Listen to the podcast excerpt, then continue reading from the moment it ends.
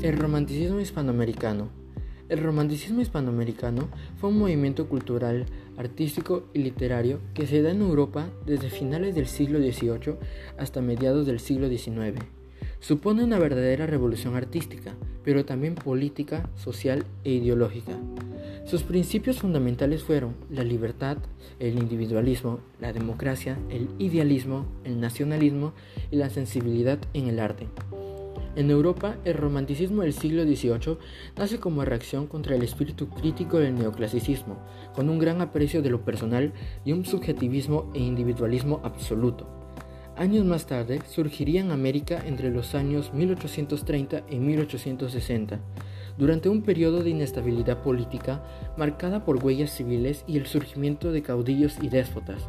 Durante esta época, la lucha por la independencia de los pueblos americanos, originada en el sur por Simón Bolívar entre 1825 y 1850.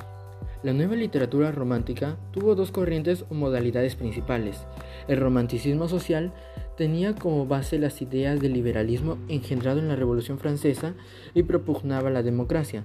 Los escritores de esta tendencia muestran en sus obras la preocupación por una América libre de tiranos, progresista, por un continente cuyos pueblos fuesen cultos, prósperos, poseedores de bienes, sin tanta desigualdad e injusticia social, y el romanticismo sentimental, que deja de lado las preocupaciones políticas y las luchas entre los grupos sociales y busca conmover al lector por medio del sentimiento intenso, de las historias amorosas, de la poesía lírica subjetiva.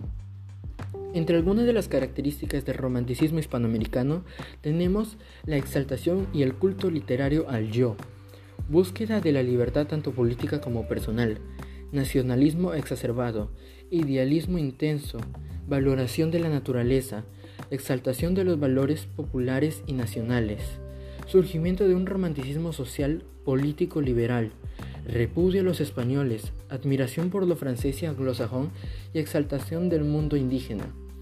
Entre sus representantes tenemos a Domingo Faustino Sarmiento con su obra Facundo, a Esteban Echevarría con su obra El Matadero, a José Mármol con su obra Amalia, a Jorge Isaacs con su obra María, a Benjamín Cisneros con su obra Julia y a Carlos Augusto Salaberry con su obra Cartas a un ángel.